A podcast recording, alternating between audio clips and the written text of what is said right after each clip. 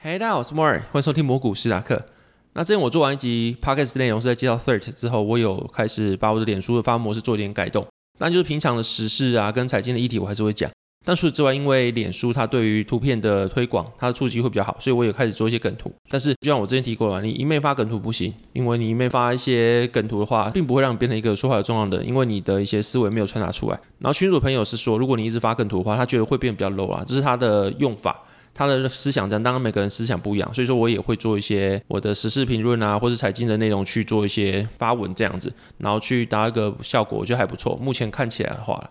那最近的粉专就破七千人了，然后发现就是因为梗图的触及很高，也感谢大家支持。但最有个碰到的问题就是，整体而言，我的频道风格可能就比较不过不失，虽然说没什么问题，但就是内容会比较 boring 的感觉。然后我也很少冲撞他人，也不会去冲撞什么不同的价值观，顶多就说一些自己的思维的事情，然后正反都讲，就维持一个比较中立微妙的立场这样子。然后近期最大的冲撞吧，就是真的有讲出自己立场，大概就只是去追一些基本教义派的指数投资人而已。除此之外，我觉得无论是评论啊，或者投资建议，都是蛮中性的。跟刚刚讲一样，这样没有什么不好，但就是有时候我觉得这样是蛮无聊的一件事情。所以说，最近开始我会比较希望参与更多的社会讨论。所以这集的内容我会想聊一下一个很两极的意见，就是要讲日本排放什么核废水这件事情。那首先会想聊这个，是因为它跟我的生活其实算是有关联。其实我一开始没有什么涉猎啦，但在排废水的前几天，大家就开始在吵。然后排废水当下还有直播，然后我看有些人看过都说不知道直播三小，因为根本没有什么东西，就是一个海，然后画面是停在一个海上面，因为它废水是排是从海平面以下排，所以你根本看不到排废水的情况。那大家会以为什么哦，会有什么荧光绿啊，会有什么不同颜色的水这样慢慢的散出去，也没有，就只是直播一个海，不知道大家看什么风景直播这样子。然后我会开始注意到，是有一天我爸传个赖给我，他大意是说，从今天开始，那个今天就是八月二十四号开始，日本的核废水要排入太平洋，所以记得以后只能吃河鲜，不能吃海鲜，就只能吃淡水的，不能吃咸水。尤其是太平洋洄游性的鱼类，每一尾又大又肥，尤其是生鱼片跟寿司。现在告诉小朋友不要碰生鱼片跟寿司。那如果朋友或是同事有点餐的话，也要记得建议他们不要去碰。然后就算是。年轻人啊，老人或小孩不听劝也没关系，但是这种毒素是长期会累积的，等他们年纪长大之后，身体不适跑去医院就后悔来不及了。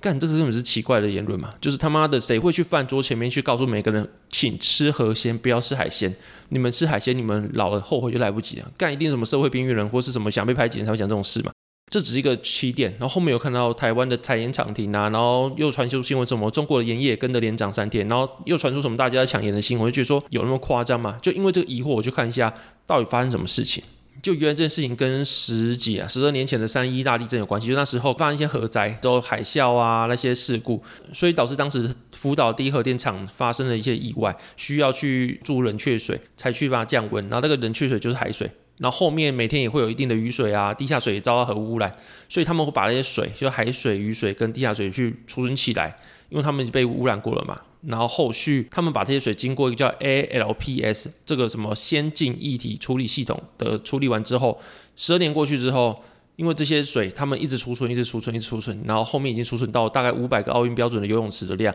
预计明年爆满，而且也没办法再增设更多储水槽，所以他们决定要排出海水里面。然后这个举动就让他开始讨论啊，这个东西到底安不安全？然后他们在排入海水中之前，他们有除了刚刚讲的 ALPS 处理完之后，他们还放十二年，因为里面有个物质要穿，然后它的半衰期就十二年，这样他们用一百倍的海水稀释之后才把它排出去，然后他们一共会排三十年，慢慢的把它排进去。那问题就来，就大家开始争论这些水安不安全，跟是不是只有日本这样做。那首先大家会聊安不安全这件事情。依照目前日本他们官方说法，那就正方说法，因为他们自己排的嘛，他们就说，第一，他们水安全性是高于 WHO 的标准，就是他们计划排出的废水氚的浓度是每一公升不到一千五百贝克，但是 WHO 对饮用水的规范是每公升不能超过一万贝克，所以它显然就是比一万贝克少很多，它才一千五百贝克嘛。所以他们认为说这个是比饮用水安全的。第二个就是他们会持续监测，就稀释完之后这个核废水的氚浓度，在执行排出的过程中，如果排出的量超过安全标准，他们就马上停止。第三个就是他们会决定要排三十年，反正就是最快最快，他们的水要到二零五一年，这些核废水会慢慢的排完。那这个主要都围绕在“穿，就是穿这个东西。那这是什么东西？我去查一下，就穿就是氢的同位素。简单说，它就跟氢一样，是自然界中水会有的东西。但目前的研究下，就是你如果这个东西进到体内是不成问题的。那所以为什么会有氚这个争议，也是因为 ALPS 这个系统它可以排除大部分的那些污染源，但是没办法排除氚。那目前的话，专家或者国际原子能总署都说氚对于人类的人体危害是微乎其微的。可是问题就来了，就有人说，那谁知道目前的研究说氚没有问题，那未来会不会有问题？这都是理论而已嘛，说明问题只是没有被找到而已啊。然后这时候就有些人是持这个立场，像香港的食物及环境卫生咨询委员会，他们就开始提醒民众说，少吃黑尾鱼的大型鱼类，因为这些东西是在食物链中最高生物，它们会吸附很多很多的污染物，像是小鱼吃了穿之后给大鱼吃，吃到最后最终的食物链最高的可能就是黑尾鱼这种鱼类，它们吃下很多含有穿的小鱼啊，或是污染源，所以它们的肉类可能含穿量会比较高。然后台湾的林口长庚医院的医师也认为说，目前的证据显示说不会危害到身体健康，就穿这个东西。但他认为就是还没有更多的研究证实之前，是少吃刚刚讲到的黑尾鱼、旗鱼跟鲨鱼这些鱼类，或是你要吃的话也可以，就是透过煮熟的动作进一步处理，可以降低穿对人体的危害。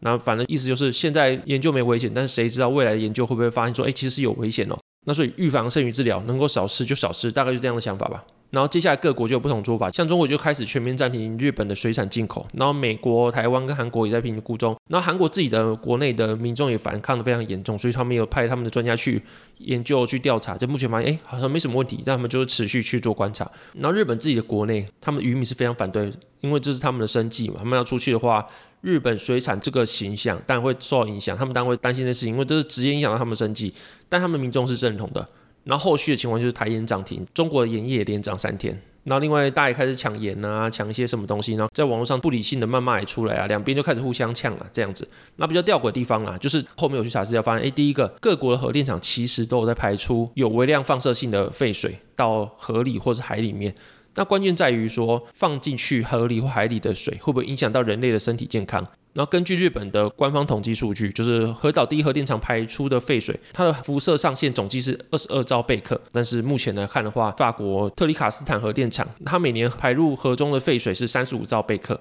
然后韩国古里核电厂的排出的废水每年是九十一兆贝克，加拿大达灵顿核电厂排出的是两百二十兆贝克。那就是表示说，其实各国都有在排出废水，然后他们的贝克量也比福岛多。那这是目前数据，当然有人会说什么日本自己做的官方数据，那你会不会美化这个数据？也有人讲这个说法，我有看到。但我们来确定，就是每个都是官方的说法的话，那我们就是以官方说法为准。你总不能说什么日本的作弊，那其他人不会作弊。加拿大是两百二十兆贝克，但我觉得比较少，因为日本可能会美化数据，所以说我不相信这个二十二兆贝克会比两百二十兆贝克危害还要小。就是这种比较个人臆测的，我就觉得说。你可以自己预测，但是这个拿出来讲是不具有公信力的，因为这就是数字说话嘛。那另外，中国开始批评日本自私不负责，强行排放核废水，损害周遭的国民的人民健康之类的。但这个东西比较吊诡有趣的是，他们自己的中国辽宁的核电厂每年都排出大概八十七兆贝克的辐射水进海洋。但说你说可能是什么氚，有什么其他放射物质，然后这是日本有，其他的没有。那如果说这样的话，再拿出来讨论是可以，但目前看起来的话，是中国是质疑而排，但他强力的痛批日本做这件事情啊。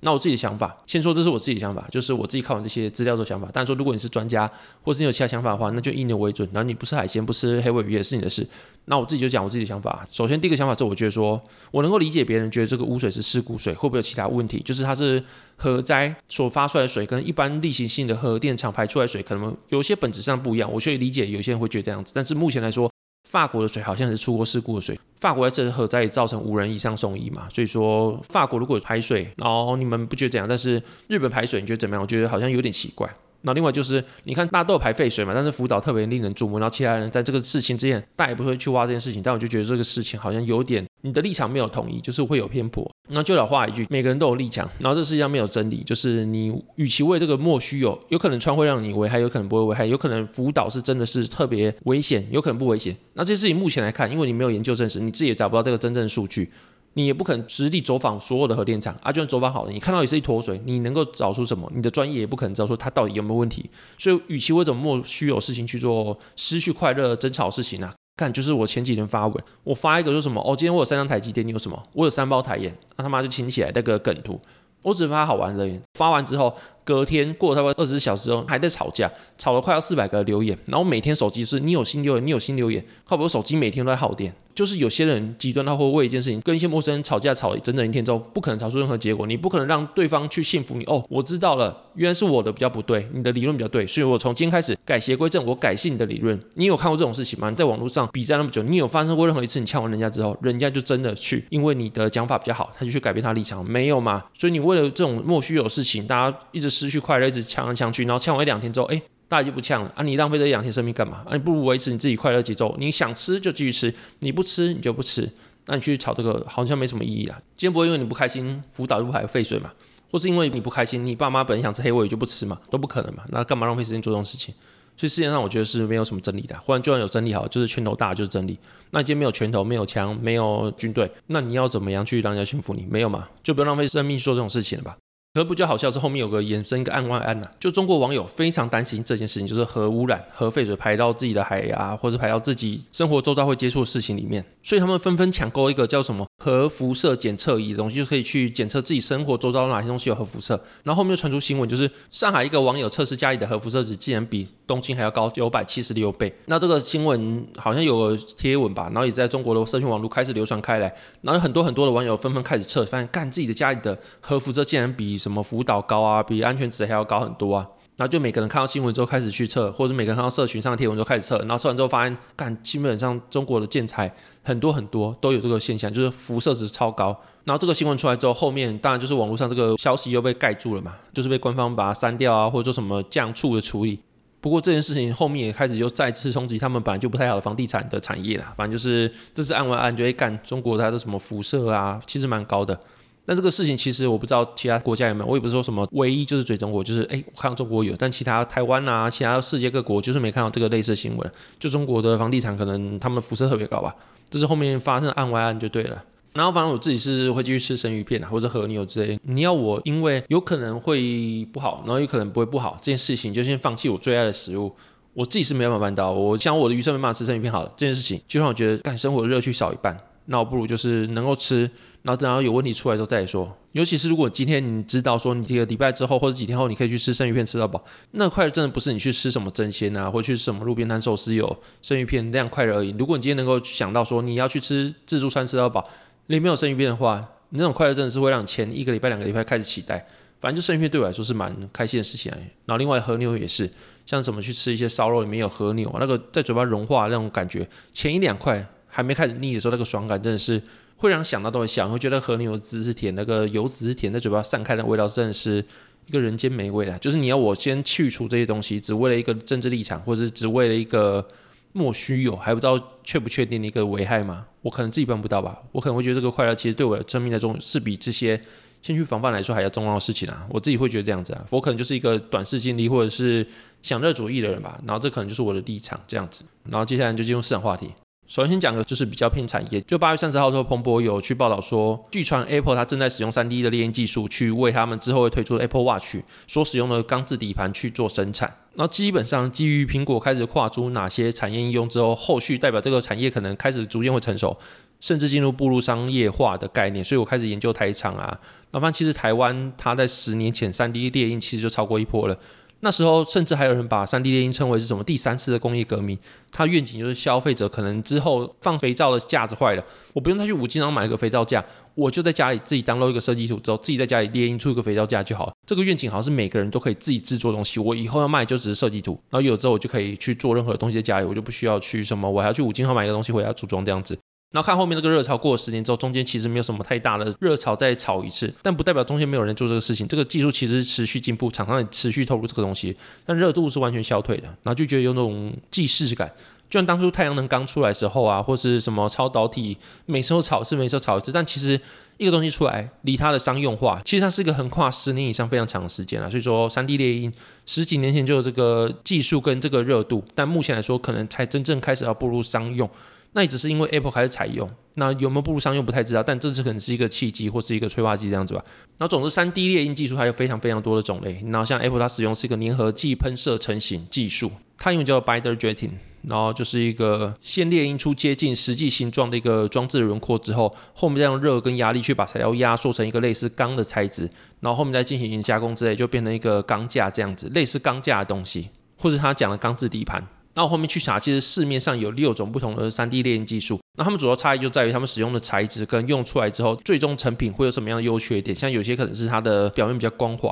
然后有些是它可能可以自由的去延展啊，然后有些是它比较精细，但是它的成本比较贵，就每个各有优缺点这样子好了。就是每个各有优缺点，像是珠宝啊，或者是牙科啊、医疗相关使用，可能就是光固化 3D 列印技术，它用特定波长去照那个。树脂，然后让树脂能够开始固化，产生化学反应，然后再把这些物件一层一层的堆叠起来，那它就可以用非常精细的物件，会有很好的表面的透度跟光滑度，但缺点就是它比较脆，就是比较不坚固了。然后像苹果使用的粘着剂喷涂成型技术，它就是被应用在建筑模型啊、外包装跟人体工学的实验等等的，它就是对于展现美感或是外观来说是非常适合的。但它的缺点也是一样，就是。它不适合做一些比较功能型的物件，因为比较脆。然后主要还是跟材质有关啦，就是它可以用不锈钢、陶瓷啊、石膏啊、细砂或者碳化钨等等，它可以用很多东西。但是可能某些材质来说，它是比较脆的。然后另外还有用热去让塑胶或者是金属粉末的颗粒融合在一起的粉状熔融成型技术啊，或者是其他像是热熔沉积、材料喷涂成型或指向性能量沉淀技术等等，反正就是它有六种不同的东西。然后这个东西的。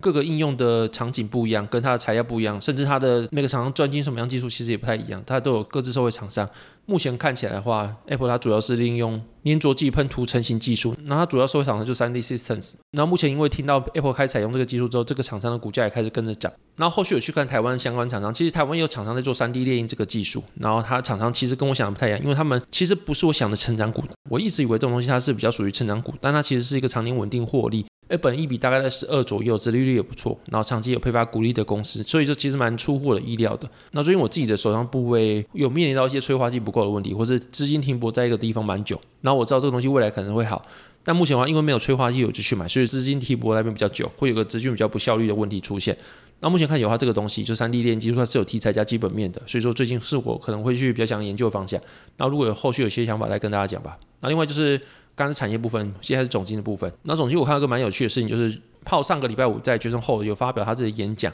那 Peter Schiff 就是小岛经济学的作家，他是奥地利学派一个经济学家。他对于这个演讲去做批评，他觉得说泡他隐藏了一些比较重要的事情，他是没有讲或是不敢讲。首先就是美国政府二零二三年的财年赤字已经到一点六兆美金。那如果说你今天只看这个一点六兆美金的赤字，你会以为说美国经济正在深度的衰退中，所以说需要大量的举债啊，大量的公共建设来救美国经济。但事实不是，而是失业率超低，然后美国经济超好，消费者的消费还不错的情况下，他举债到一点六兆美金。然后这个一点六兆美金的举债，比奥巴马政府在任何衰退时期的举债都还要高。然后这个时间点，亚特兰大联储甚至在把第三季美国 GDP 上调到五点九帕。然后所以这个情况下，你举债到一点六兆美金，他觉得这个非常不合理的。那重点就来，就是你二零二零到二零二二这个环境下，因为疫情的关系百废待举嘛，然后公司倒闭啊，生产链断裂啊，所以这时候你举债，那时候举债到一点三兆美金很合理，因为大家要去救经济。但现在经济这么好，还在升起的情况下，举债到一点六兆，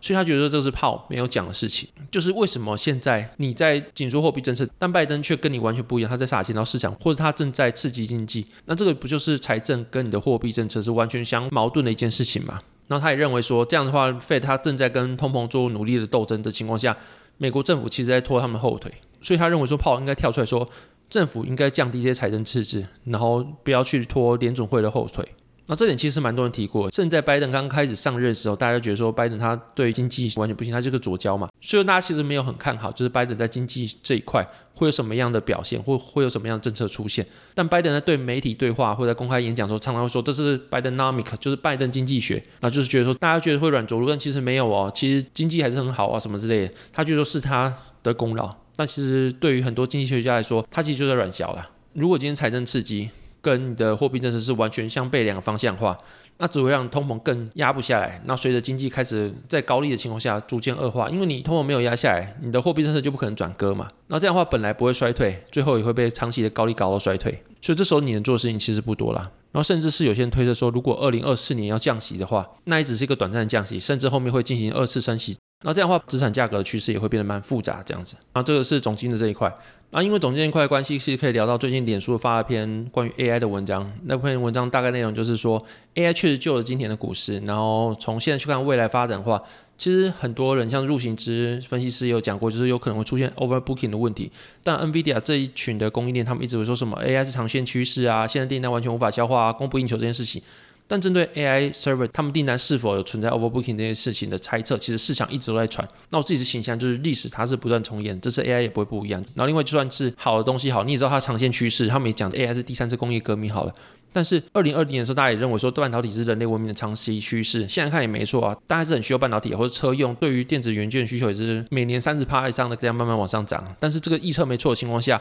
它也不能阻止说代工龙头台积电，它在二零二二年的经历一个四十趴修正，从六百八十元到三百八十元，就是高点到低点，中间可能会有起起伏伏。你从结果论来看，就是从六百八到三百八左右，一个四十趴左右的修正。所以说，好的东西买在不对价格，也是一笔失败交易。然后最近股观点在一个 YouTube 节目有提过，就现在跟打康 Bubble 太像。然后那时候网际网络就打康 Bubble 出来的时候，第一个爆红什么，就是卖产值的网络设备商 Cisco。那时候大家也认为说网络会在未来的世界中无所不在，所以大家狂买高速设备啊、光纤网络啊，或是优化网络系统。有错吗？没有啊，因为最后网络真的是改变了人类世界，所以那时候 Cisco 也赚到烂掉。然后根据 Sparkline 的数据显示，一九九九年的时候有四十三档高本益比的网络公司的本益比大概是二十五倍，然后后续两年之后暴跌大概八十趴左右。重点是这些网络公司他们不是废物，在未来的二十年以内，这四十三家网络公司他们的营收增长了十倍。但如果你是在二零零一年破灭时期遭到重创的话，未来二十年这些网络公司的平均报酬率就是六趴。